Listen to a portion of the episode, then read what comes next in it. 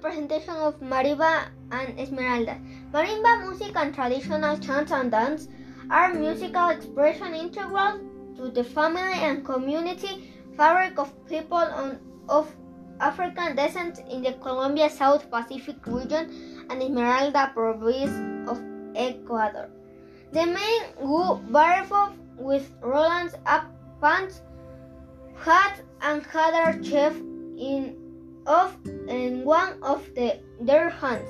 The woman wore with lace blouses, petticoats, large hats, and movement of the head.